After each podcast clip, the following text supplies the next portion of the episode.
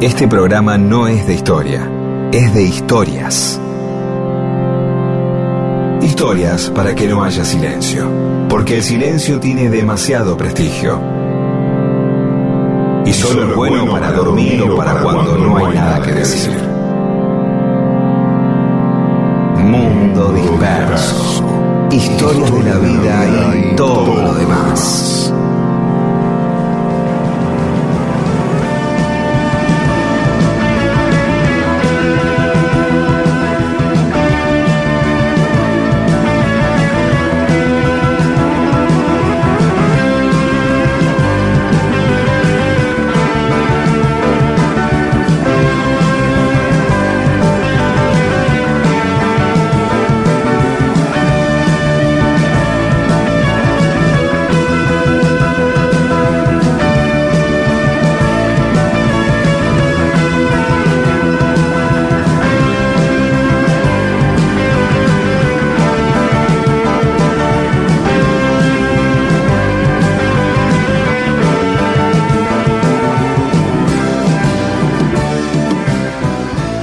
Les va? Aquí estamos en Mundo Disperso. Pedro Saborido ahí, Daniel Míguez acá, Paula Weintraub, Olivia Dayes y Eamon somos los que hacemos este programa desde hace cinco años. Esta es la quinta temporada. ¿Cómo andas, Pedro? Muy bien, muy bien. Contento de estar acá y vos ahí. Y no dijiste dónde estaban Eamon y ahí, y dije, Paula. Ahí. Ah, allá. Te faltó a decir Ahí, allá. claro. Ahí atrás, bueno. Sí, sí, Una sí. cuestión Sí, de ubicaciones. Sí. sí, sí. sí. Más allá de lo de estemos ubicados, quiero felicitarte. por cumplir- No es ningún mérito, digamos, más que seguir vivo, pero cumpliste Sí, cumpleaños. Feliz cumpleaños. Bueno, gracias. Cantaron, Este, eh, hiciste fiesta. Yo no pude ir, pero una reunión hiciste. Sí, sí, sí, estabas afuera, no pudiste venir. Pero sí, sí, hicimos una pequeña reunión ahí con amigos, algunos familiares. Pero el tema, ¿sabés qué Pedro? Me quedé pensando, mira, qué bueno que viniste con este tema, porque es un tema que todos los años se me repite y no lo sé, no sé cómo solucionarlo. ¿Qué haces mientras te cantan el feliz cumpleaños? ¿Qué actitud tomás? ¿Qué cara ponés? Ponés medio cara de nabo, ¿viste? Mientras te están cantando el cumpleaños, te sonreís así con una sonrisa medio boba. Es verdad que el, el- cuando a uno le canta el cumpleaños, no es mi caso, yo trato de no hacer fiesta de cumpleaños de los siete años, ya te conté que Sí, le pedí a, a mi mamá y que mi mamá, que no tiene, no tenía los patos en fila, aceptó. Entonces es algo que, bueno, me lo dicen mis hijos, Marlene, qué sé yo, yo más o menos. Pero sí, es un momento eterno, eh, es como una cosa que se estira, se estira. Me parece que hay mucha gente que lo disfruta y sonríe y quisiera que el feliz cumpleaños durara días, una y Claro. otra vez. Y en cambio hay otro sector de gente como vos que no sabe muy bien qué hacer y conforme avanza el feliz cumpleaños, sonríe, va mirando y se hace gracia, por ahí hace como algún chiste, un chiste gestual, algo así como para disimular. Y después, bueno, obviamente puede ser que también te lo canten en gallego, en catalán, que lo canten en forma de marcha peronista y lo vuelvan, y te canten Claro. la versión de, de Gaby Fofo Milik de Feliz Feliz en tu día, qué sé yo, entonces todo se empieza a prolongar. Eh, Claro. Pero no hay muchas más cosas que sonreír como, y mover la cabeza como un equeco, como diciendo gracias, gracias. Claro. no se puede estar diciendo gracias un minuto y cosas, sino como mirar la torta, volver a mirar Claro. al resto, volver a mirar la torta. Y aparte, eh, siempre hay un momento culmine que es si se van a poner de acuerdo en cómo te dicen. Ah, Danielito, claro. que los cumplas, Claro. Daniel, es raro, que los cumplas, Danielito, porque viene de arrastre de gente que te conoce de chiquito, o que completen con que los cumplan Daniel Míguez, que también puede ocurrir, ¿no? Eh, Sí, sí, No sé cómo te raro, dijeron. Eh, ¿Cómo te dijeron? ¿Danielito o Daniel? Yo creo que fue Dani, lo que es peor, una I infinita. Uh, ah, Dani, Dani, como claro. maní. claro. Sí, es raro. es más- Dani. sí, sí, es, bueno, no, no está adaptado el- para todos. Eh, no, los- es que, claro, no todos los nombres entran en la cantidad de sílabas que requiere la canción, ¿viste? Sí, el, tema como siempre ahí es en qué, mm, qué nos ocurre en ese momento en que somos centro de escena. ¿sí? Ah, claro. Eh, lo disfrutamos, no lo disfrutamos, porque uno, uno podría, mira, Woody Allen muchas veces hacía reuniones y recepciones por un tema social, de lobby todas esas cosas, pero el tipo casi no estaba en la reunión, armaba la reunión, aparecía, saludaba y se rajaba. De verdad, ¿eh? Claro, siempre vas a un lugar y si lo ves, te pega un saludo, se va y vos decís, bueno, debe estar con otra persona. O sea, si uno hace una cumpleaños de 150 personas, tranquilamente puede pasar y en 15 minutos saluda a todos y después se va y la gente dirá, uy, este, debe haber estado hablando con otro, se siente un poco bien o un poco mal, no lo sabemos. Pero sí, estar en el centro de la escena es algo que puedes disfrutar mucho o podés padecer. Es así es el, el amplio abanico de las neurosis humanas que frente a un mismo hecho puede pasar eh, puede pasar por distintos estadios, ¿no? Claro, a mí me gusta festejar el cumpleaños, me gusta que vengan, que se queden hasta tarde, me gusta, me gusta. Eh, eh, el tema es ese momento que también me gusta que me canten el cumpleaños feliz, pero este que no nunca puedo resolver eso. hago eso que vos decías, ¿no? Voy mirando a cada uno, la torta, hago un paneo de vuelta, algún gesto medio tonto ahí como para hacerse gracioso mientras transcurre la canción los alientos con la Y esperar, hay que esperar, esperar a que terminen todos. Siempre aparte de algunos van dando indicaciones, ponete para la foto.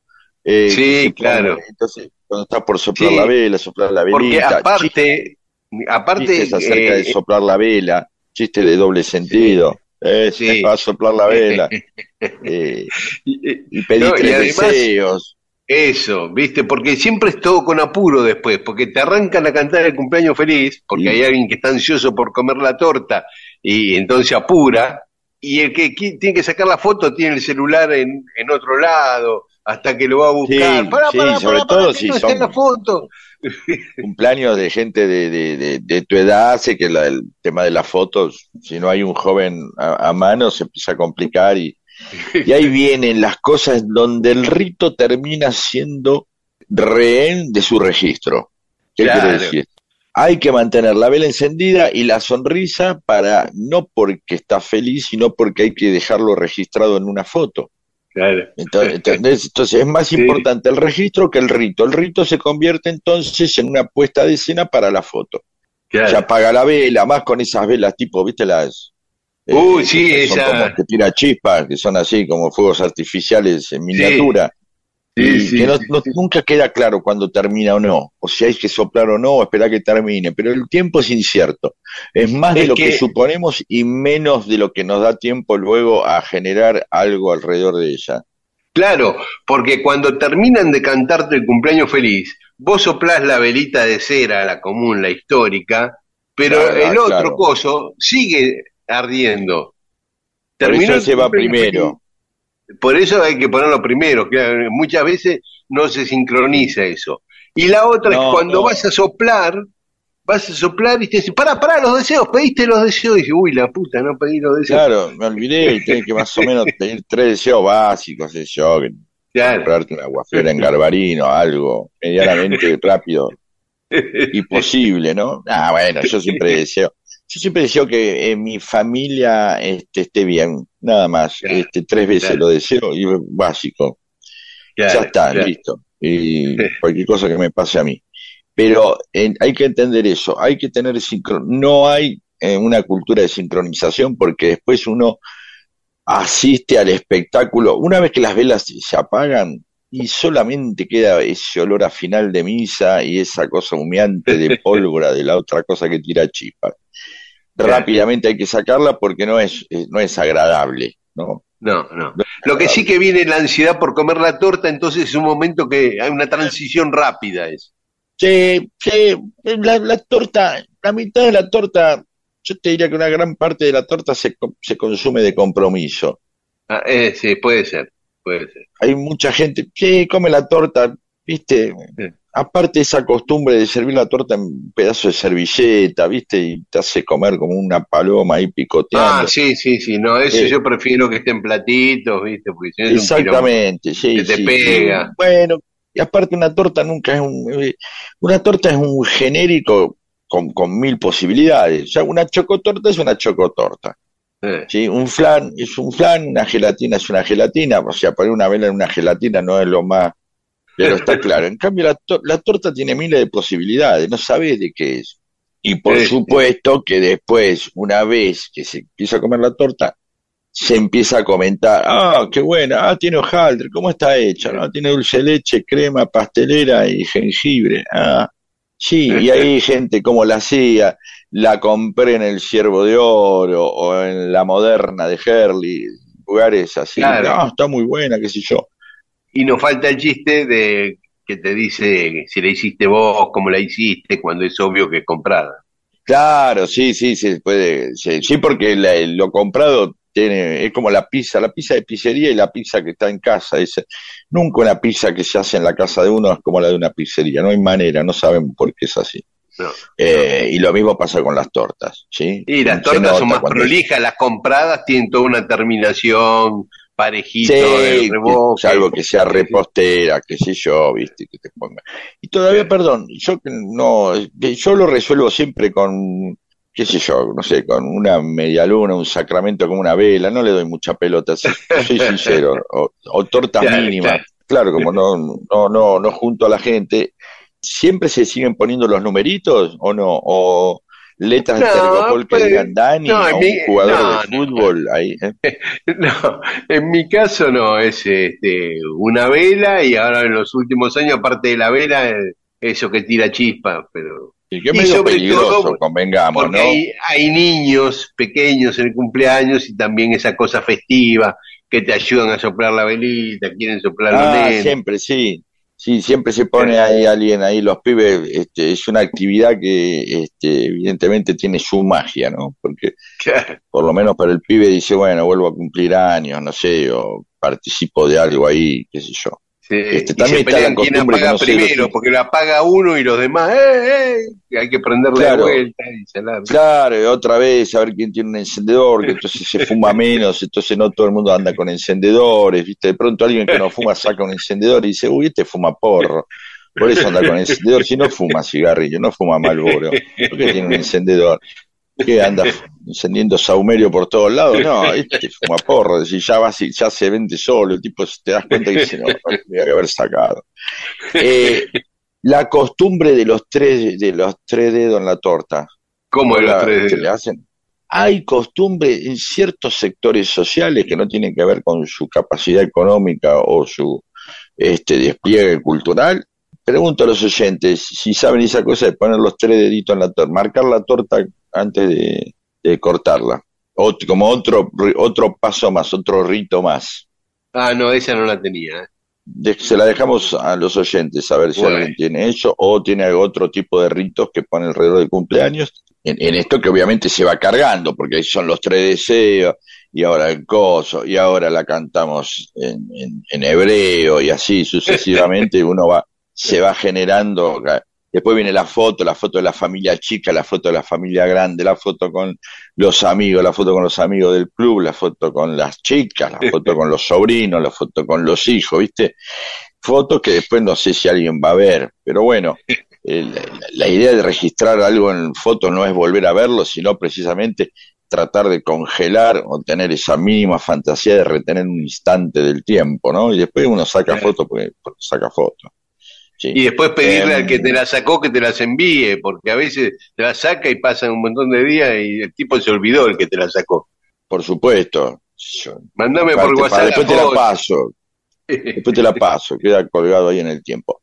Vamos a escuchar Feliz Cumpleaños de los Beatles de paso, que es un, ah, tema agradable de escuchar. Es una buena manera de arrancar. Dedicado a Daniel Miguel, Feliz Cumpleaños de los Beatles.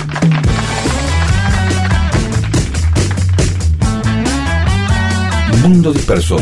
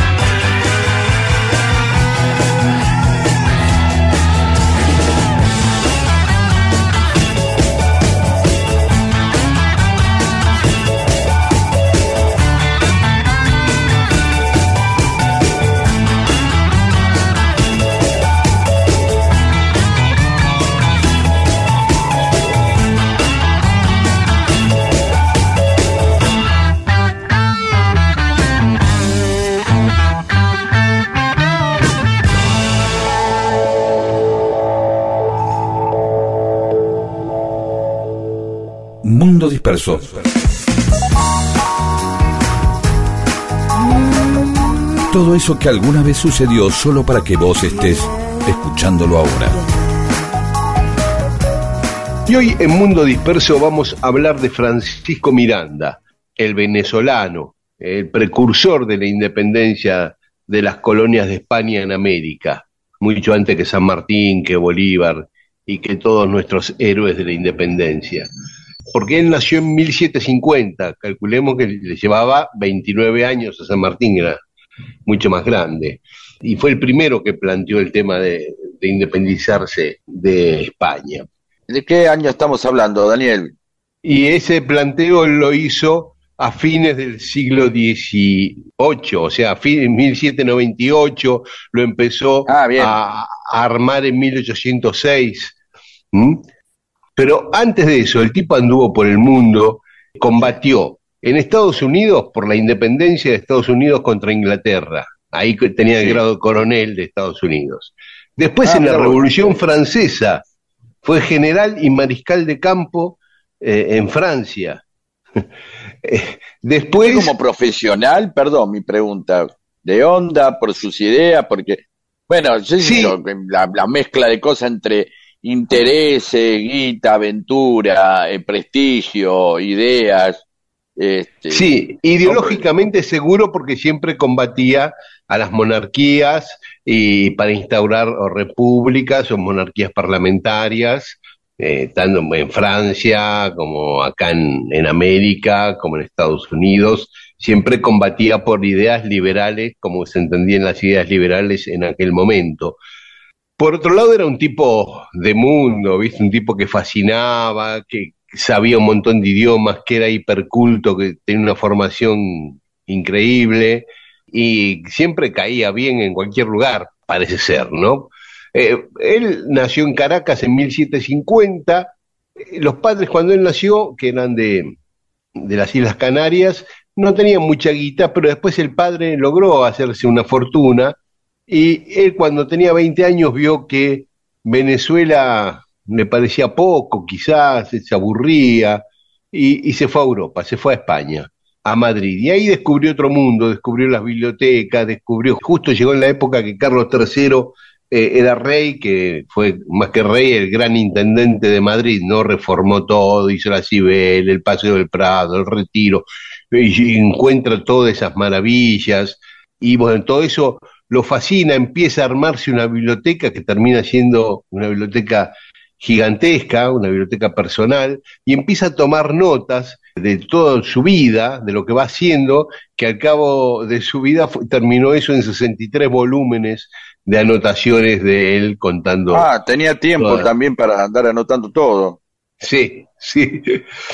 Y ahí en España se enroló en el ejército español, porque entró en el ejército, lo mandaron a combatir a África, ahí llegó a tener el grado de coronel, y en un momento que España se involucra en la guerra de la independencia de Estados Unidos, recordemos que España y Francia eran enemigos de Inglaterra en ese momento, entonces por abajo de la mesa ayudaban a Estados Unidos en su lucha contra Inglaterra. Entre los que van ahí a combatir para Estados Unidos va Francisco Miranda. Y bueno, gana una batalla muy importante, la batalla de Pensacola ahí en Florida, y lo ascienden a teniente coronel. Pero paralelamente la Inquisición le arma una causa, ya lo tenía en la mira la Inquisición, porque él no paraba de conseguir libros, los habilitados y los prohibidos, ¿no? Porque había ah. una gran censura. Entonces le hacen una causa por tener una colección de libros prohibidos y dibujos obscenos, o cuadros o pinturas obscenas, decía la Inquisición. Y lo mandan detener, lo detienen, lo mandan a La Habana para mandarlo a Madrid y él logra escaparse y se va a Estados Unidos, a Nueva York, primero a Boston, después a Nueva York, y ahí en Nueva York hace un montón de contactos económicos y políticos, sobre todo con Washington, con George Washington, se encuentra en Filadelfia, por ejemplo, y charlan bastante sobre la independencia de Estados Unidos y la futura independencia del resto de América. Y está unos años en Estados Unidos hasta que decide irse a vivir a Inglaterra. Y en 1785 llega a Londres. Y ahí lo mismo, ¿no? Entabla vínculos con políticos e intelectuales londinenses.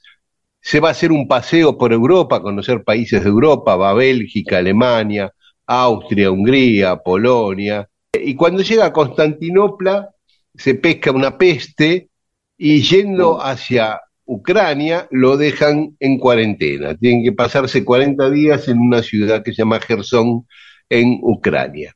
Y ahí, ¿a quién conoce? Al príncipe Potenkin, el que después le dio el nombre al acorazado. Ah, mira vos. Sí. Y a Potenkin le parece un tipo encantador, que piola este tipo, qué bueno, que yo, charlan mucho ahí en, en esa cuarentena. Y le dice, te voy a presentar a Catalina, a la emperatriz, Catalina la Grande una de las mujeres, una de las personas más poderosas del mundo en ese momento. Entonces lo lleva a Kiev a presentarle a Catalina. El 13 de febrero de 1787 la conoce y Catalina queda fascinada con Miranda y a partir de ahí se pasan días charlando y todo el tiempo juntos y muchos sospechan que fueron amantes, pero no hay ninguna prueba de esto él, en esos 63 volúmenes que escribió sobre su vida, no puso nada. No, había contado como 40 romances en detalle y a Catalina ¿Pero cuenta que habló con Catalina? Sí, sí, cuenta todo con Catalina, pero no. Y bueno, pero también era la mina ahí que eh, manejaba todo, no sé. Claro, era difícil poner eso, ¿viste? Eh, está dos años ahí en la corte con Catalina, en el medio hace viajes. Ah, se engancha distintos lugares de Rusia, sí, se engancha, hasta que en un momento le dice, me quiero ir a, a, Francia, que acaba de estallar la revolución allá y quiero ver eso. Sí, anda, le dice Catalina, pero pará, no te vayas así. Le da un fangote de rublos, un montón de plata, ah. le da el título de coronel del ejército ruso por cualquier cosa para que vaya con alguna protección oficial, y cartas para los distintos jefes de Estado de los países de Europa y para cada embajador ruso en cada país de Europa para que le den todo lo que necesite, alojamiento, todo. Así que bien, Miranda, ¿eh? Sí, bien Miranda. Si te parece, escuchamos algo de música y después seguimos con...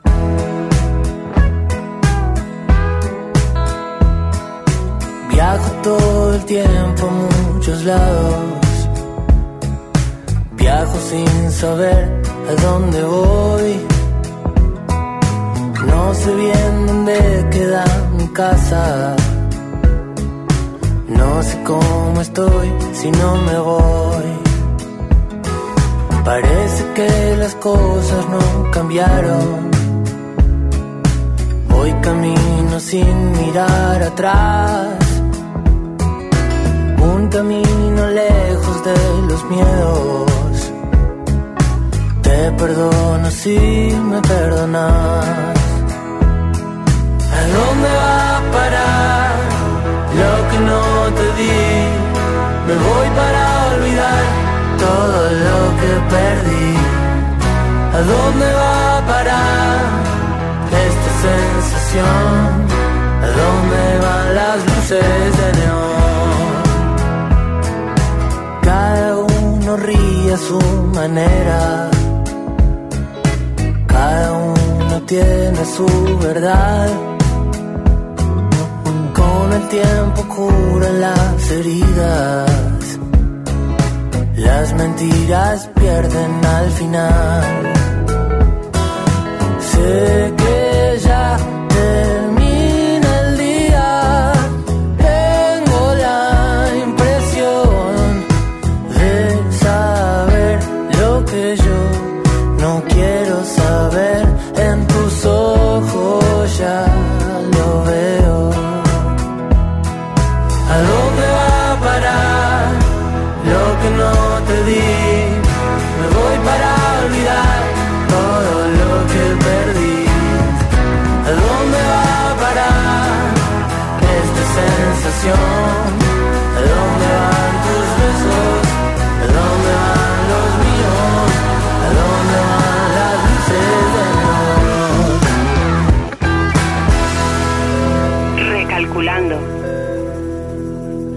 Seguí dispersándote con Mundo Disperso. Recalculando. Miles de historias que no le importan a nadie. ¿O sí? Recalculando.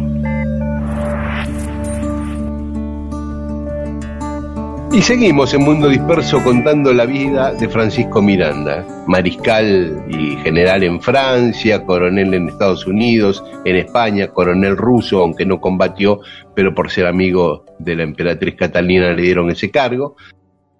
Entonces allá va, se va a París. Cuando llega a París, se engancha con los girondinos, uno de los grupos revolucionarios, un poquito mm, dentro de todos los moderados, digamos. Y bueno, viene, viene de estar con una emperatriz, tampoco puede andar haciéndose. Claro, claro, claro, claro.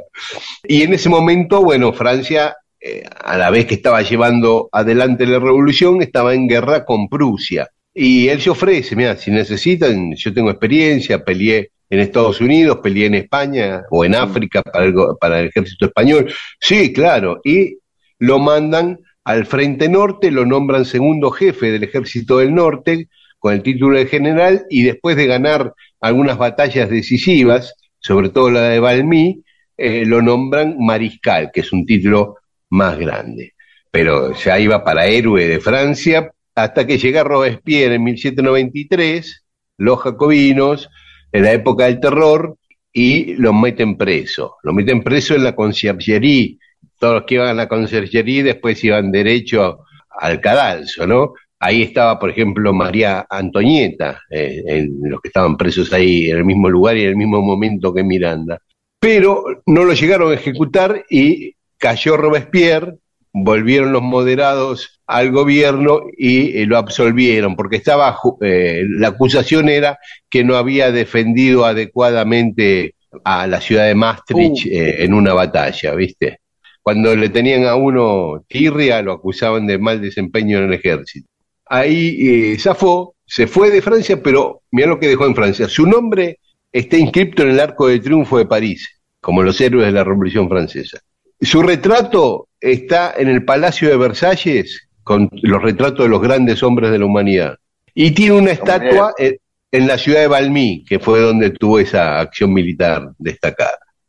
De Francia se va a Londres en 1797 y una de las primeras cosas que hace es fundar una logia masónica, la Gran Reunión Americana, que también fue muy conocida como la Logia de los Caballeros Racionales, que después tuvo su primera filial en Cádiz con la Logia Lautaro, eh, en honor al caudillo mapuche Lautaro que combatía a los españoles en Chile y que es la logia que integró San Martín y empieza a armar con sus contactos estadounidenses y sus nuevos contactos ingleses un plan para quitarle a España el dominio de América, que los países americanos sean independientes. Su plan y el mapa que dibujaba él era hacer un solo país desde el río Mississippi hasta Tierra del Fuego, ¿no? Salvo la parte portuguesa que está Brasil, ¿no? Ah toda habla hispana, desde el Mississippi, porque Estados Unidos había conquistado del Mississippi para arriba, o la estaba peleando por lo menos. Para abajo era española todavía, Luisiana, Miami, todo eso era español. Claro. Y llamarle a ese país Colombia, en honor a Cristóbal Colón, porque decía, con razón, que América era un nombre inapropiado, porque lo pusieron por Américo Vespucio, y era falso el europeo que había llegado por primera vez a América era Colón. Y empieza a armar su plan. En 1806 consigue plata y barcos que le da Inglaterra y también el embajador de Estados Unidos en Londres y se va para Venezuela. Desembarca en Venezuela. El primero de agosto de 1806 iza la bandera venezolana, la tricolor como conocemos hoy, amarilla, roja y azul, que la había diseñado el propio Miranda, la bandera, y la hizo él por primera vez, intenta empezar los combates, pero contra lo que creía no encuentra apoyo de la gente. Él creía que uy, se le iban a sumar miles y miles de personas y no. Y no. Así que fracasa en ese intento, en ese primer intento y se vuelve a Inglaterra. Mientras aparecen los Bolívar, Andrés Bello, el escritor que también era un combatiente por la independencia, y en 1810 van a Inglaterra a convencerlo de que venga a Miranda, a, Venezuela, que vuelva a, Buenos Aires, a Venezuela, que habían empezado el proceso independentista. Miranda viaja a Venezuela en 1810, lo reciben con todos los honores, se le da el grado de general y firma el acta de declaración de la independencia de Venezuela el 5 de julio de 1811 y lo nombran presidente de Venezuela. Todo bárbaro hasta que en un momento los españoles vuelven a la carga para reconquistar Venezuela. ¿Sí? Y ahí Miranda empieza a flaquear con el ejército, empiezan a perder, a perder, y para colmo, un día como hoy, 26 de marzo de 1812, se produce un terremoto tremendo, donde mueren miles y miles de personas, que afectó principalmente a las ciudades que tenía bajo control Miranda. O sea, que quedó su ejército diezmado, muerto uh. por el terremoto, un desastre, quedó acorralado por los españoles y firmó la rendición el 25 de julio de 1812. Con lo cual, Bolívar lo consideró traidor por haber firmado la rendición y ordena detenerlo para fusilarlo. Pocas pulga Bolívar también, ¿no? Bueno, después lo convencen a Bolívar que no lo fusile, que lo deje preso y hace eso. Lo mantiene preso y un tipo, un oficial de Bolívar, ¿qué hace? Se lo entrega a los españoles, lo libera, pero para dárselo a los españoles que también lo estaban buscando por traidor, porque él era militar del ejército uh. español. Así que se lo llevan a Puerto Rico primero y después a un pueblo que se llama San Fernando, cerca de Cádiz, estuvo bastante tiempo preso ahí, unos años, y en 1816 empezó un plan que le iba, aparentemente le iba bastante bien, la planificación para escaparse a Gibraltar, que estaba dominada por los ingleses, el peñón de Gibraltar, cerca de Cádiz. Pero tuvo un ataque cerebrovascular y murió a los 66 años, el 14 de julio de 1816, ¿eh? cinco días después que Argentina declarara su independencia. Ese fue Francisco Miranda.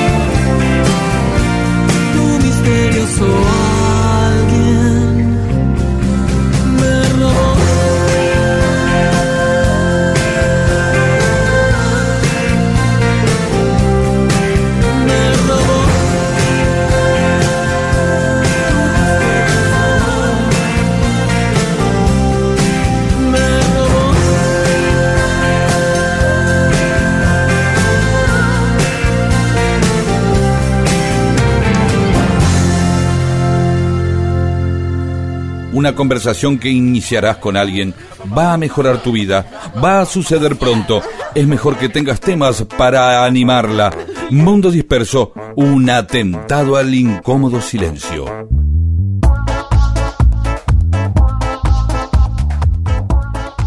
Y en Mundo Disperso tenemos mensajes de los oyentes. Martín Méndez desde San Juan ¿Alguna vez hablaron de las cartas de Luis Bernet y su esposa sobre lo que pasaba en Malvinas cuando él fue gobernador en las islas? No, No. no, hemos hablado, pero vamos a hablar, porque si... Claro, hablamos de Bernet. cartas. Pero no de esas cartas. Vamos a buscarlas, deben ser interesantes. Ve, Juan Pérez, pregunta si alguna vez hablamos de la frase ir a las chapas. ¿De dónde viene la frase ir a las chapas? Vamos No. a ver si lo anotamos. Ah, dice, parece que sí. Eh, ahí encontré algo. En portugués se usa la expresión chapa quente, que es para señalar que algo está encendido, ¿no? Que alguien está encendido en un buen momento, Ah. como que está como el motor andando, ¿no? La idea proviene de aquellos... Ah, no, mira, esto nada que ver con el motor. La idea proviene de aquellos que en las favelas o barrios pobres de Brasil corren por los techos pisando las chapas calientes a toda velocidad y con mucha destreza.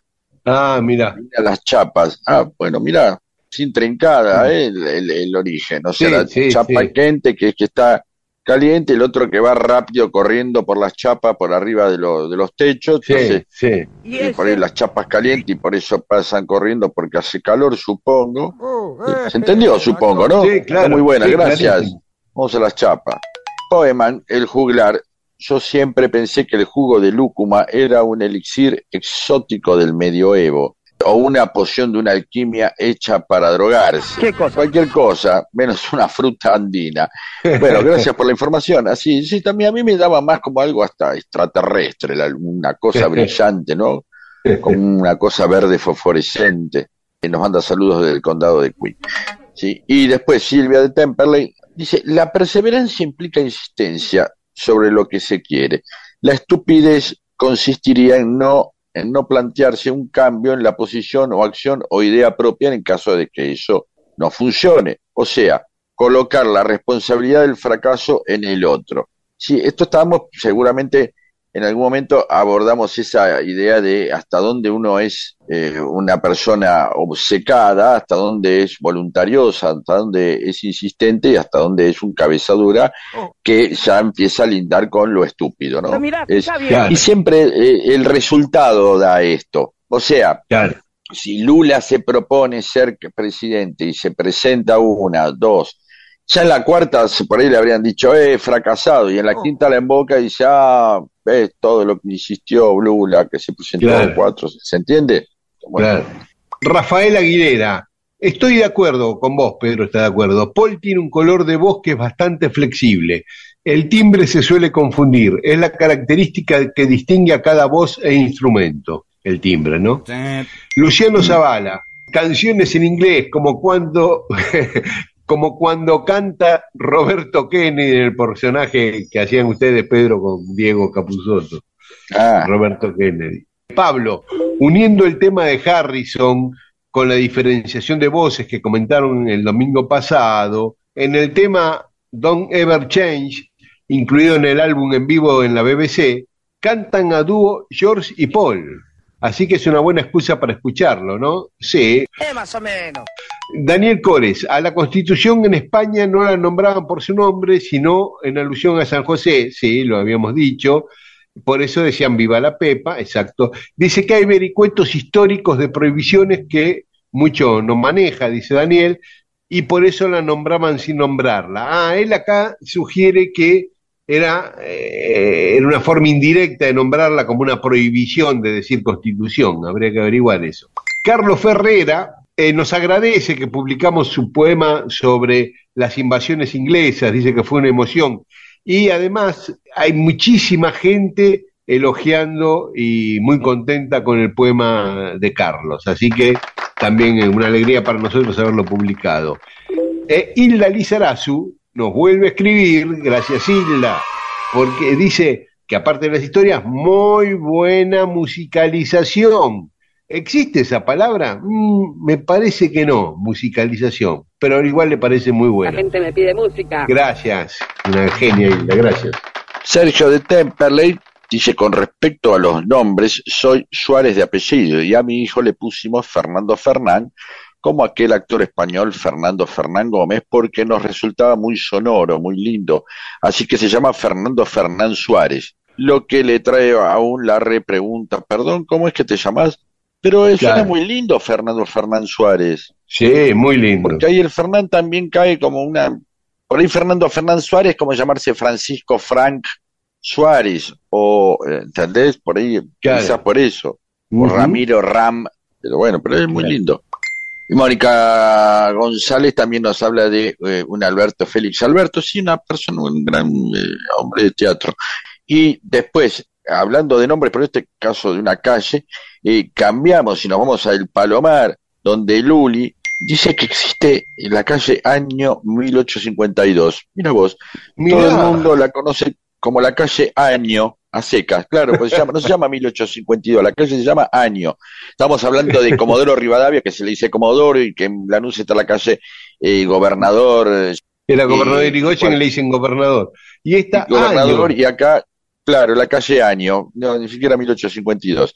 qué importancia que le dieron a ese año, más que a 1810 o a 1816, ¿no? Año dieron más 1852, todo el año, ni siquiera la direc- eh, ni siquiera una, una fecha, todo el año. Claro, ni siquiera el Sí. 3 de febrero, la batalla de Caseros, Claro. todo el año. Verodis nos manda el link con una nota de un libro que habla del punk y el conurbano en los 90. Bien, nos meteremos Qué ahí. bueno.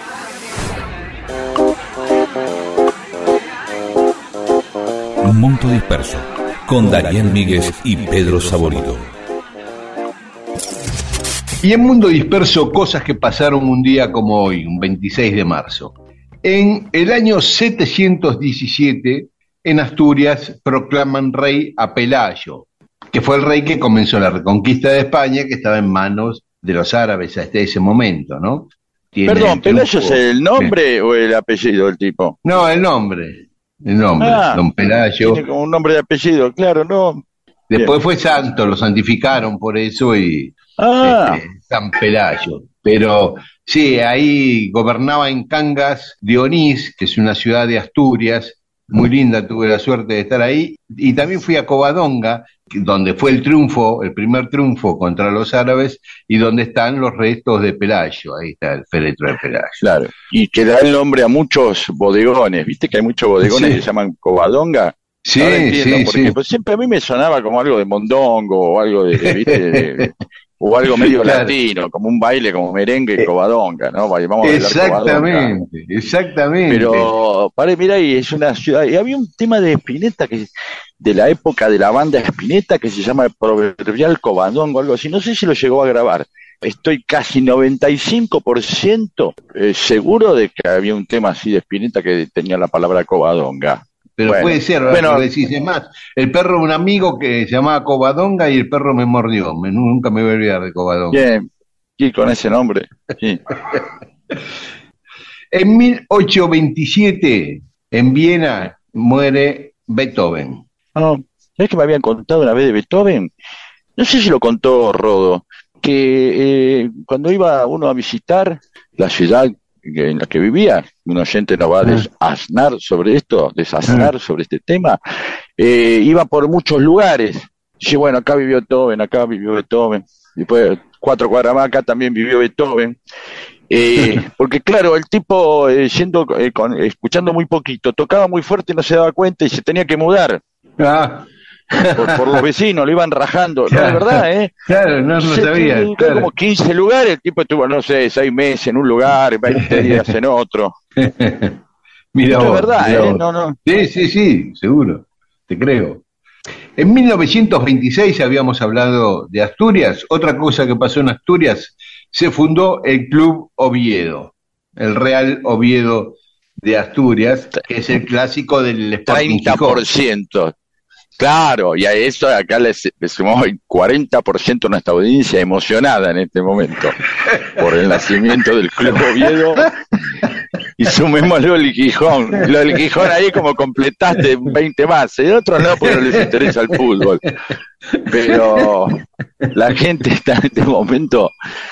Si que domingo, claro. Ya ahora entiendo por qué me levanté bien. Porque.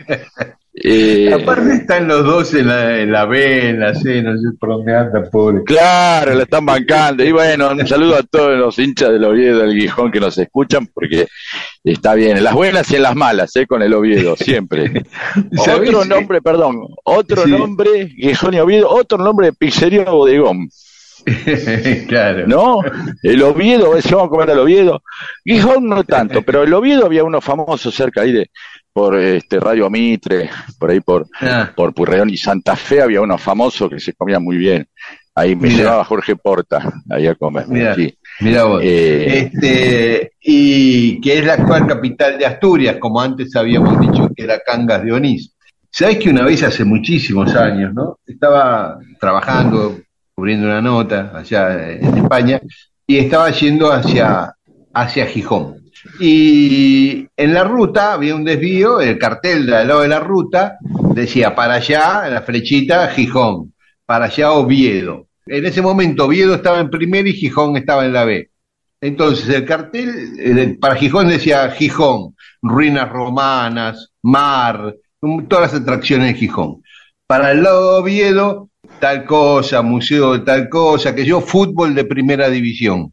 Ah, qué O sea, en el guacho. cartel oficial, que- una gastada al Gijón. Tremendo, ¿no? Eso es tremendo. Pero eso lo habrá puesto la, eh, eh, eh, vial- la vialidad española eh, o directamente le agregó. me se notaba que- así que- agregado. los Oviedo, no, no se notaba agregado, estaba muy prolijo, parecía algo oficial, pero como Oviedo es el que pone los carteles, la capital es Oviedo, la capital provincial, qué sé yo, pero Claro. fue muy increíble. Está bien, esa es cosa que me puede pasar, eh, por suerte no ocurre, pero podría pasar hoy en, con Quilmes y Avellaneda, ¿no? Claro. Eh, no Claro. con Quilmes y la, no con Lanús y Avellaneda, podría pasar con Quilmes y, y Avellaneda. Pero no, no, no hay mucha rivalidad que yo sepa entre los clubes de No. Avellaneda y los de Quilmes. No, no, es como, no. eh, digamos, eh, muchas veces las rivalidades empiezan a ir de ciudad a ciudad, creo que es más característico del fútbol europeo, ¿no?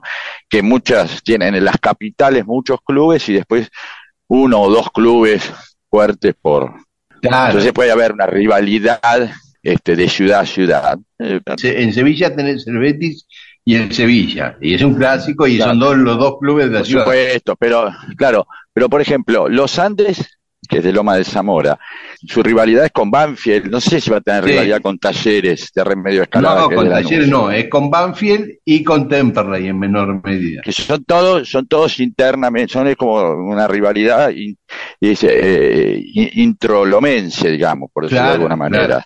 Claro, Y, claro. y el Banfield Lanús es un clásico inventado, como dicen muchos. Sí, sí, es un clásico inventado en el siglo XXI. Lo que pasa es que ya lleva bastante, bastantes años, porque siempre el clásico histórico durante todo el siglo XX fue Talleres de Remedio de Escalada, Lanús y Banfield, Los Andes. Pero en la década del 90, Lanús ascendió a primera y se mantuvo en primera muchísimos años. Talleres de Escalada no subió más a primera división y ese, ese clásico no se jugaba y Banfield subió a primera división y se mantuvo también muchos años, y los Andes no, descendió en el 2001 y no volvió a ascender, entonces dijeron, bueno, vamos a crear esta rivalidad entre Banfield y Lanús para que haya un incentivo, me parece, para ponerle un poco Está de bien. Viste que hay, hay clubes que, por ejemplo, eh, Vélez, no sé hasta dónde fue clásico de ferro no inventado. Claro. No sé, por ahí. Sí. O argentinos debería ser con Alboy, pero cada tanto Alboy baja. eh, Claro. no, entonces hay clubes que se quedan, no, no, no tienen muchos, no, no tienen un par para armar un clásico, ¿no? Este, Claro. le- eh, este, yo, viste, no sé, me, me parece que, bueno, ya está, listo, pasemos al otro tema, no da más. Sí, sí, sí, ya está. Eh, en 1953, Jonas Salk descubre la vacuna contra la poliomielitis. O sea, Ah, Ahí la descubre hasta que se aplicó, que después la mejor, la perfeccionó Sabin, ¿no? Este, Claro. Sabin la transformó en esas gotitas que se ponían en un terrón de azúcar y era muy fácil de, de dar. Esto fue en 1953 y acá la epidemia fue en 1955 y 1956, que muchos chicos quedaron paralíticos este, y muchos murieron también por esa epidemia. Pero fue una salvación esa vacuna realmente. En 1968 sí, España sustituye a Serrat por la cantante Maciel para participar en el festival Eurovisión. Porque Serrat quería cantar en catalán y Franco Ah. no quería saber nada, quería que cante en castellano. Uh, y Serrat, se armó ahí. eh, sino que quería cantar en catalán, así bueno, no vas. Y va esta chica Maciel que cantó un tema de Serrat, La La Ah, La. pero como, reivindic- como reivindicándolo. No porque sé. también participaba la canción, ¿no? Era el cantante y la canción Por ahí lo sí, que por ahí, ¿no? claro, ya estaba Hay algo de eso, esa ¿no? canción. Sí, era muy famoso ese festival, sigue siendo, pero no con el peso que tenía en los años 60 y 70, ¿no? Se sigue haciendo todos los años aún hoy. Pero qué sé yo, decir quién es el último ganador del festival y no lo sé, en cambio antes se sabía, ¿te acordabas? No, era otra historieta, el Festival de Sí. San Remo, el Festival Buenos Aires de la Canción y todo eso. Sí, sí, sí. Yo me acuerdo de una película de Serrat, con, con Serrat como protagonista, que creo que se llamaba La agonía de los peces, que el tema central de la película era este, esta canción La La La. Después Ah, podemos poner no. un poquito, podemos encontrar. Dale, ahora cuando terminamos ponemos. Sí. Sí. Y en 2022, Phil Collins anuncia que se retira de la música y da el último recital con Genesis en, el, en Londres, fue esto, en el Arena de Londres. Y un día como hoy nacían Héctor Cámpora en 1909 en San Andrés de Giles, en 1911 Tennessee Williams, el dramaturgo, el de un tranvía llamado Deseo, nacía en 1920 Sergio Livingston, el famoso Sapo Livingston. No sé si nuestra audiencia sabrá quién es el Sapo Livingston. Fue un arquero de fútbol de Racing, Ah, no, no, yo no lo sabía tampoco. pero después se convirtió en el comentarista de fútbol más importante o más conocido de Chile. Este, ah.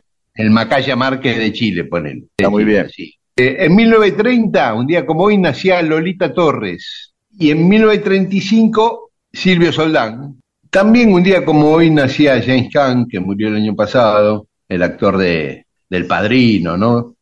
Y está cumpliendo años Diana Rose, Germán Kraus, Alberto Mateico, Tito Lo Sabio, el cantante, guitarrista, Sí, productor. claro. Y, sí, y Jorge Dorio, periodista conocido. Sí, mandémoslo a él y a Franco, su hijo, que es Ah, ahí un está. genio. Y un día como hoy moría Joseph Guillotin, Guillotin, francés, el médico El- que, que le dio su apellido al instrumento de pena Qué de cosa, la guillotina, ¿no? Sí, sí, sí. Ahora él era un humanista, él se oponía a la pena de muerte. No, pará, no. No, no, Sí. contame esto después, por favor. Ah, bueno, dale, después lo contamos. Contame esto después cuando termine el programa, por Dios. dale, dale, dale, dale. Y un día como hoy moría Miguel Abuelo, el querido, fantástico Miguel Abuelo, en 1988. Así que nos podemos ir escuchando a Miguel Abuelo. Claro, y después ya te queda un poco de, de, de Génesis que se despidió Phil Collins y también la la la. Sí, ¿cómo hacemos? Bueno. todo eso. Y bueno, lo irán poniendo durante Después todo lo el vamos programa, ¿qué va a poniendo, claro. Sí. Oye niño, no te dejes, haz tu cabeza estallar. Oye niño, seas tonto, haz tu cabeza estallar.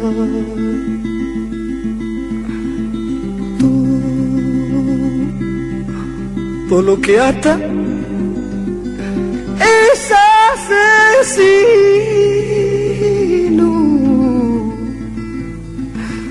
Todo,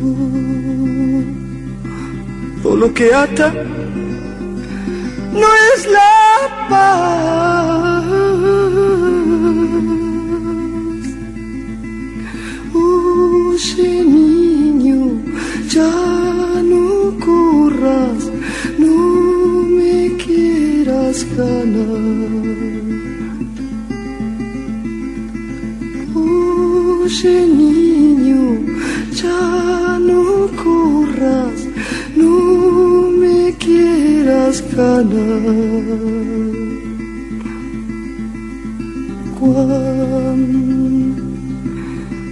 mi nombre ya no exista.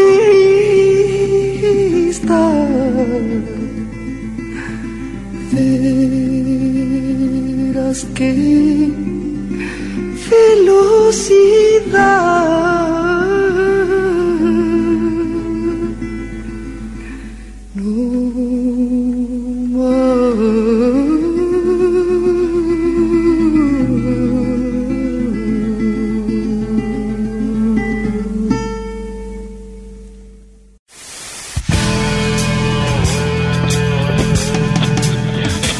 cosas ocurren o ocurrieron y vos no lo sabés, entonces para vos no existen. Dale existencia a la historia escuchándola. Mundo disperso, eso que existe cuando vos lo escuchás.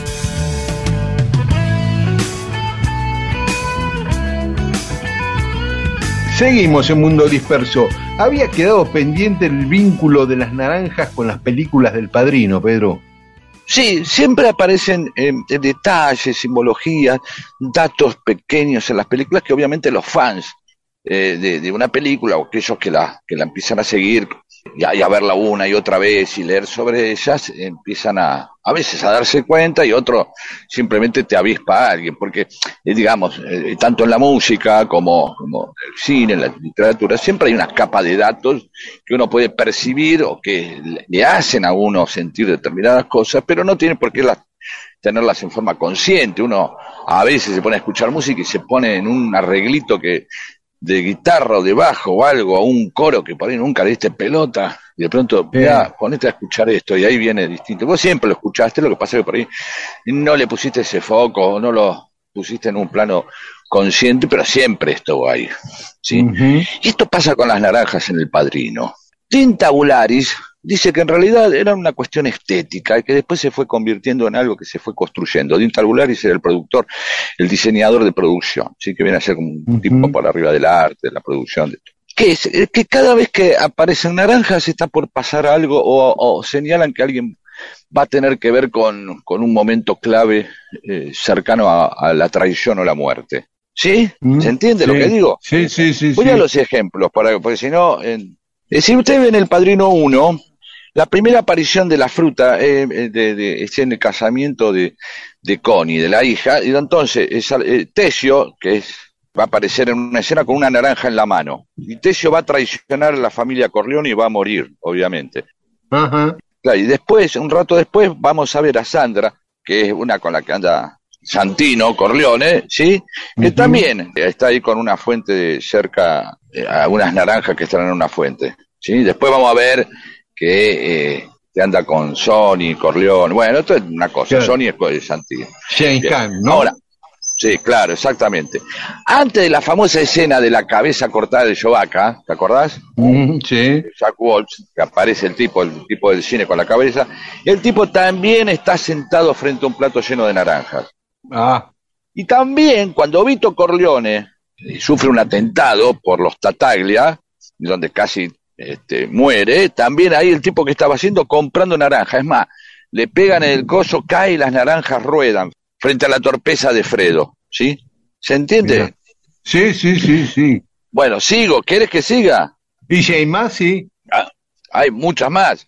Tengo un montón, si querés hacemos dos partes, porque después la, el color naranja aparece cuando Sonny Corleone le pega al cuñado Carlos, lo revienta a patadas, el tipo está vestido de naranja. O sea, ya está, ah. ¿sí? Y en el final, Vito Corleone, cuando va a asustar al nene para jugar, cuando asusta, quiere jugar a que es un monstruo con el, el nieto antes de, de, que tenga el bobazo, ¿qué, ¿qué, se pone entre los dientes? Ah, sí, sí, un gajo Una de naranja. cáscara de naranja. Una cáscara sí. de naranja, exactamente. Sí. Sí, sí, sí, sí. O sea, siempre aparece. En la segunda también está, porque Fanucci, al que después va a matar eh, Robert De Niro, haciendo de joven Vito Corleone, está todo el tiempo paseando, llevando una naranja en la mano el tipo, después se la dan, el tipo va ahí jodiendo claro. y la lleva como haciendo, ¿sí? Y, y después, sí. Claro, y, y, después también, en el momento de la muerte de Michael, esto es en la tercera, ¿sí? Cuando muere Michael Corleone, en la tercera también se le cae una naranja de las manos. Y después hay muchas más, porque hay naranjas eh, cuando este, está en la puerta de la compañía Genco. Hay, naranjas cuando este, tiemblan naranjas y ruedan cuando el helicóptero está por atacar en la terraza del Padrino 3, ¿sí? Hay naranjas, un detalle, cuando tiene un shock insulínico, creo, un bajón, no sé, no me acuerdo bien, ¿qué uh -huh. le traen a, en, en, en, cuando jugo está viviendo al, un jugo de naranja? Exactamente. ¿Sí? ¿sí? Y, este, y los pantalones del masajista, de la mujer que hay detrás de Bersini cuando lo están, cuando se la pegan, ¿sí? También, naranja, ¿sí? Y Michael lleva un color, una, de todo, está por todos lados. Tomasino sí, claro. lo matan también aparece en naranja, Ah, cuando viste que en un momento este Altobelo le dice a uno de los pibes que es medio bobo, le dice, imita al burro, ¿sí? Sí. Y también le- la- le- de premio le tira una naranja. Les tiré unas cuantas, hay muchos más, pero sería un embole nombrarlos a todos. Claro.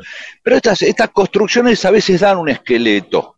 Son como arreglos, claro. dan un esqueleto a algo. Hay unas continuidades ahí, o no, o pueden ser simple diversión. Y a veces aparecen como claramente expuestas y aparecen en forma en un plano de inconsciencia del director o del director de fotografía, o más generalmente de los ambientadores y de los directores de arte. Así que bueno, tienen esto, Buenísimo. un comentario es muy estúpido, Claro, Dice, hay que cuidar siempre que, digamos, el receptor medianamente haya venido el padrino y que le guste. Porque si después de cuarta naranja te dice, mira, me aburrí con el padrino, prefiero Star Wars. Y Claro. no, no funciona en ese caso. Hay que y ahí la ah, cara". viste que en Star Wars los malos están de negro y los buenos de blanco. Sí. No, siempre hay que mirarle la cara al interlocutor, a ver el nivel No, de eso es parte de la empatía, claro, hay que medir el nivel de interés. Salvo también hay gente que yo, le puede pasar con determinadas características de algunas personas, algunos uruguayos que te miran y no está claro qué pasa, pero en general este, uno se da cuenta, si le pone atención y no entra en paranoia tampoco, ¿no? Que entre el mínimo gesto Claro. Le tenga que Claro, preguntar si le claro. interesa o no. Bueno, es como yo en este momento, ¿a quién le interesa la historia de las naranjas del padrino? Es una historia que me apasiona a mí, pero bueno, lo comparto acá como comparto cosas de los Beatles y esas cosas que me gustan a mí, así que quien les guste mucho el padrino salgan a buscar naranjas que están por todos lados. Y podemos escuchar Mandarina de Led Zeppelin para equilibrar un poco, pero seguir con los. Dale, Mundo disperso. Todo lo que sucedió en la historia solo para que vos te entretengas un domingo a la mañana.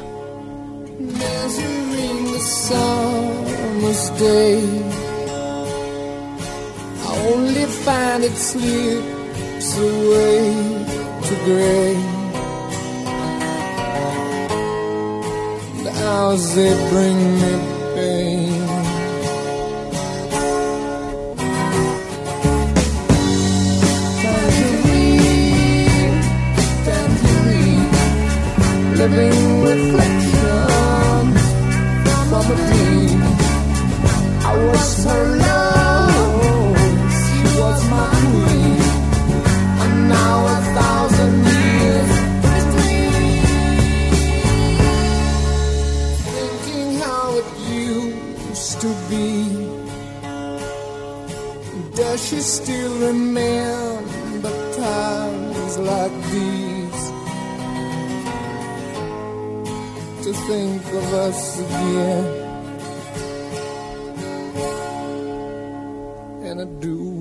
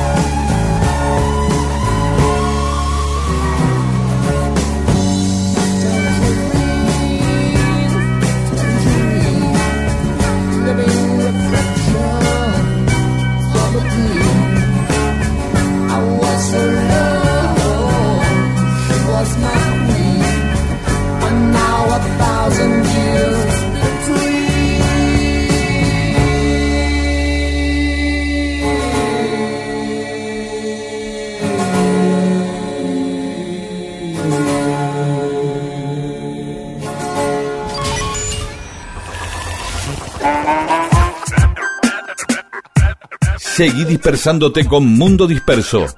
Miles de historias que no le importan a nadie. O sí, con Daniel Víguez y Pedro Saborido.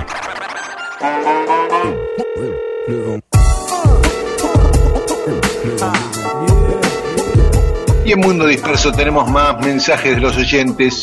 Adriana Uribarri dice que en la casa de la abuela eran 12 para elegir eh, nombres. No sé si 12 hermanos para elegirle los nombres o 12 personas para elegir uno, no queda claro eso. No. Pero usaban el calendario de una marca de fósforos que traía el día del santo correspondiente. Había que tener la caja a mano. No sé si, bueno, está bien, la religiosidad y la creencia por arriba de cualquier factor estético o afectivo, ¿no? Si no me importa claro. si suena mal el nombre, no me importa si estamos homenajeando a un tío o qué, o si vas a ser feliz con Claro. ese nombre. Eh, responde Sí. a un santo y ya está. Listo. Claro. Graciela Nieto, muy cierto que los dos tienen voces parecidas. Eh, Ah, puede ¿viste? ser. Gracias. Y Adriana Iglesias dice, amo los Beatles. Cuando tenía 14 años me puse a estudiar inglés para entender las letras de sus canciones, con el Winco, claro.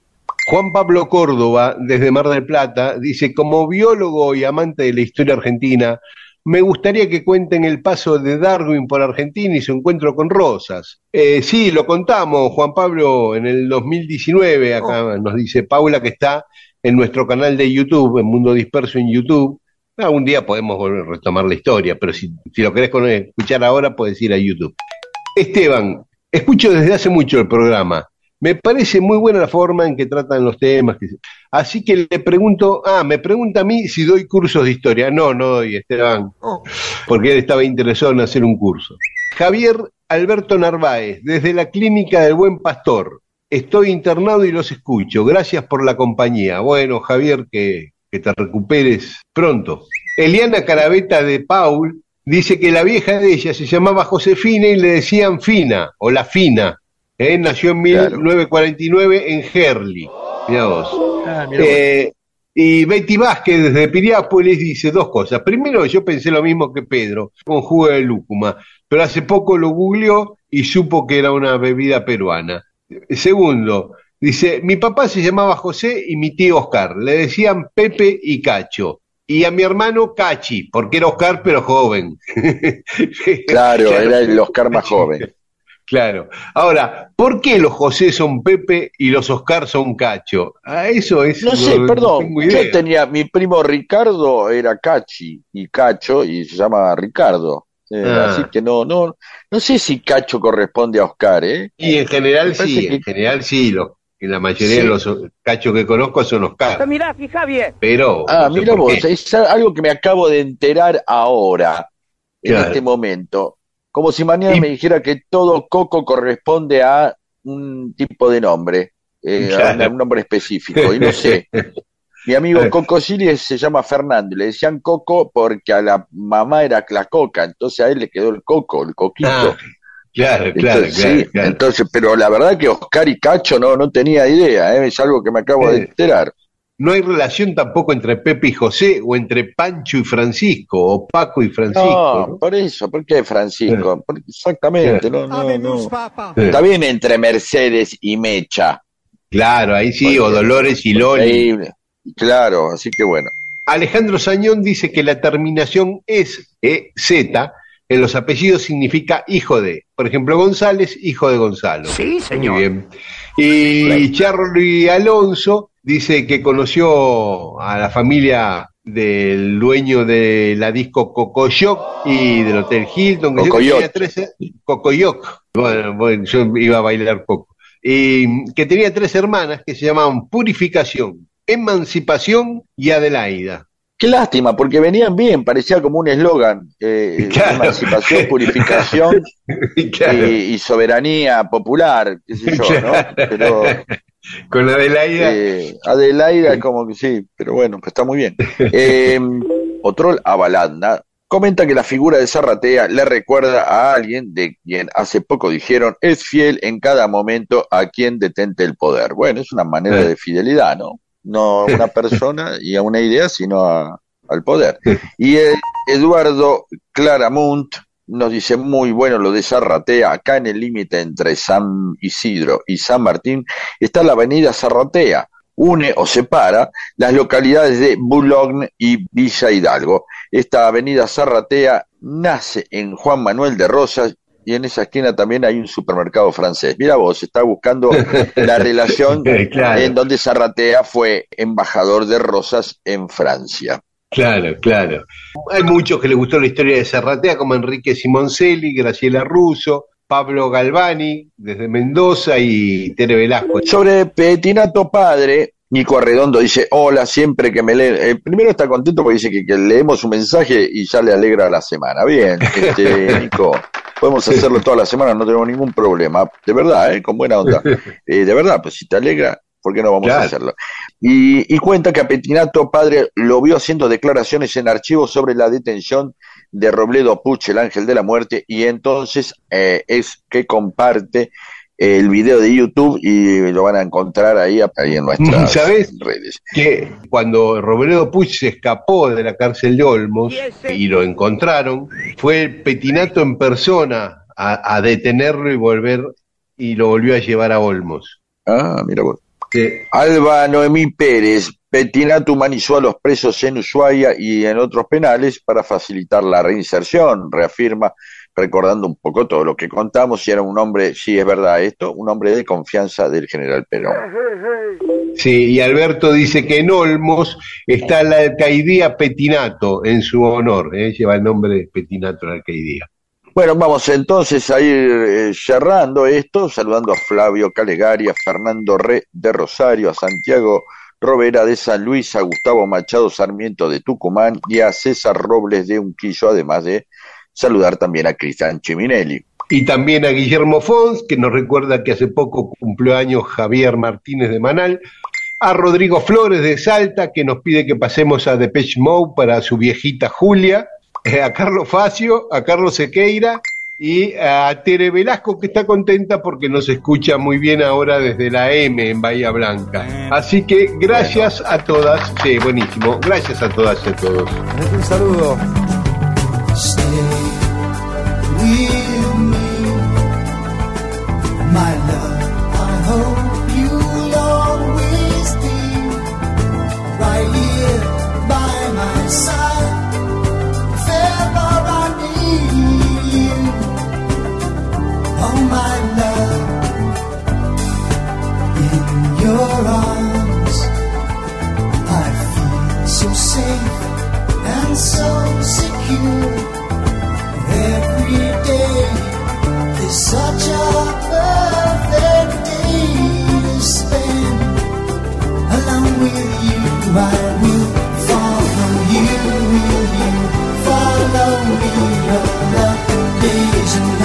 that we know will be.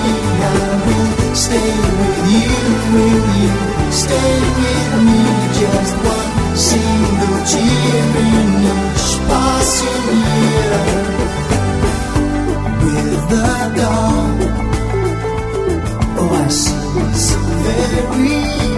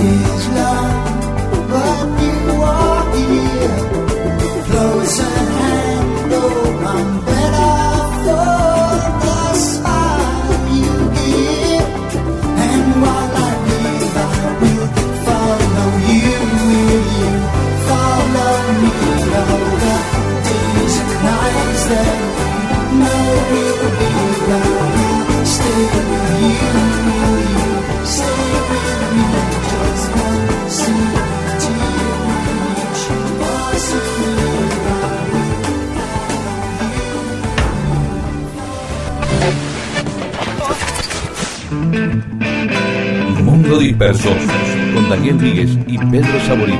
Todo lo que sucedió en la historia solo para que vos te entretengas un domingo a la mañana.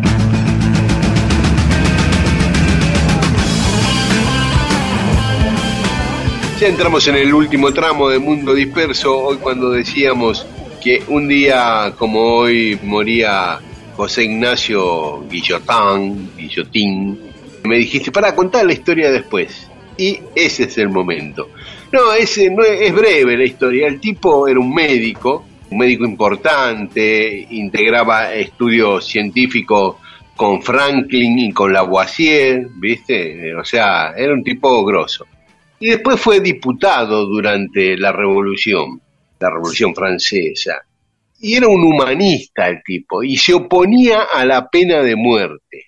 Como no tuvo eco sus propuestas de eliminar la pena de muerte, que estaban todos como locos ahí ejecutando tipos de la nobleza y de la realeza, fue con una propuesta intermedia. Bueno, sigamos con la pena de muerte, pero hagamos la ejecución menos cruel. Y para eso propuso este método de una hoja de cortar la cabeza en un instante donde el ejecutado iba a sufrir lo mínimo posible. Como él se llamaba guillotán, guillotín, al instrumento ese le pusieron guillotina. Quedó para siempre, claro, realmente como una gran paradoja, ¿no? Yo hubiera pensado que, primero jamás pensé que guillotina derivaba de un apellido, y después, bueno, esta cruel paradoja de un tipo, un humanista, que lo mejor que puede hacer frente al acto de una ejecución es, eh, bueno, hagamos lo que el tipo sufra lo menos posible, ¿no? La diseñó él, la... No, la- no, no, la- ya existía, ya existía el instrumento, pero a él se le ocurrió Ah. usarlo para la ejecución. y le, y le quedó el nombre. Bien, Claro, esto, digamos, evidentemente había diversas formas de matar a alguien, algunas se alargaban más, la gente por ahí lo disfrutaba más, o en la crueldad del que busca justicia, el morir de a poco aparece siempre como una opción para... ¿no?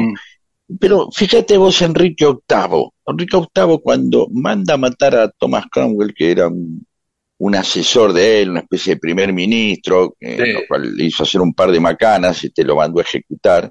Este, Sí. Incluso lo mandó a ejecutar, bueno, es más, más larga la historia, el, el- el mismo día que se casaba, con, bueno, no importa.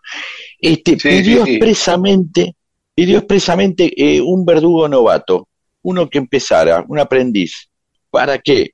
Para que, eh, sin pedir crueldad, porque no lo podía pedir, el tipo dijo, bueno, todo se hará en regla, pero eh, sugiero que eh, lo que quiero es que el verdugo... Entonces, claro, tardó como una hora en matarlo el tipo, porque era, fa, le pegaba el, el sablazo Claro. y bueno, viste, no lo hizo bien, vamos de vuelta, y mientras tanto el otro se iba haciendo mierda, es decir, a propósito Sí, le mandó sí, un sí. novato, a propósito le mandó un aprendiz, un- claro, bueno, está bien, para eso era rey, para poder ser cruel. Entonces aparece este, la guillotina, que aparece un diciendo, bueno, miren, ya no puedo evitar que los matemos, evidentemente, es una acción, digamos, de, de tipo reformista, socialdemócrata, no sé, hablen, llámenla como quieran, pero este, y al tipo le queda el nombre. Vos decís, al final, qué injusticia, ¿no? La misma descendencia guillotina, ah, vos sos el fabricante, el que inventó, no, es lo que sugirió para que no sea tan, para atenuar un poco esa pena. Bueno.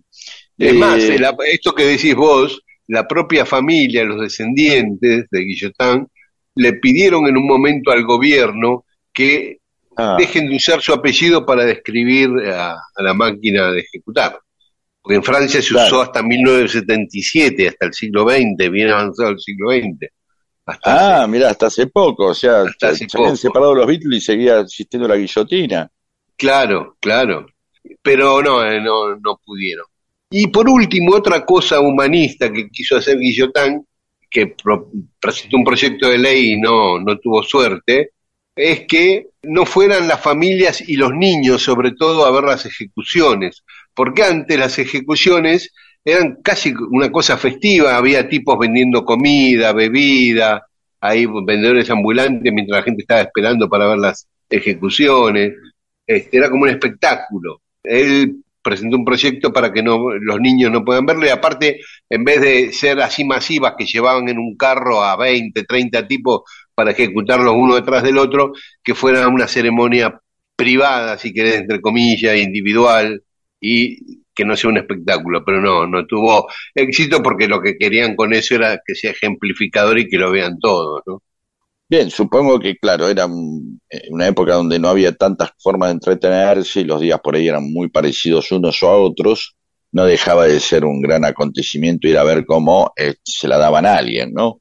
Claro, Eh, también pasó acá en la Revolución de Mayo y varias, varias veces. siempre, por algo, los cadalzos están arriba de un escenario y esas cosas. Claro, Después claro. supongo que habrán empezado a decir, bueno, ahora empezamos a hacer las cosas no como ejecución pública, sino ejecuciones así cerradas, privadas, y etcétera, etcétera, etcétera.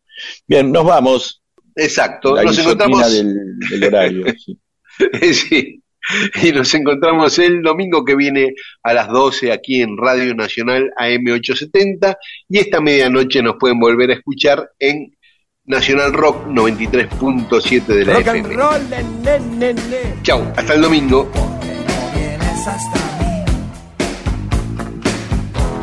Puedo amarte. Porque no vienes hasta mí. Porque no cambias como el sol. Porque eres tan distante. Porque no cambias como el sol. Me siento solo y confundido a la vez. Los analistas no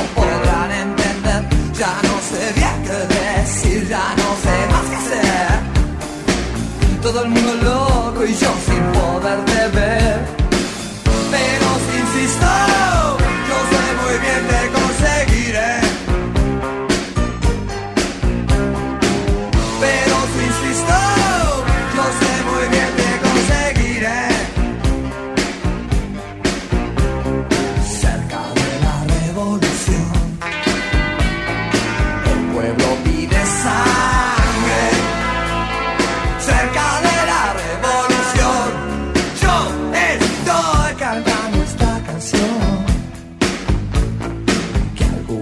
fue hambre. Estoy cantando esta canción. Y si mañana es como ayer otra vez, lo que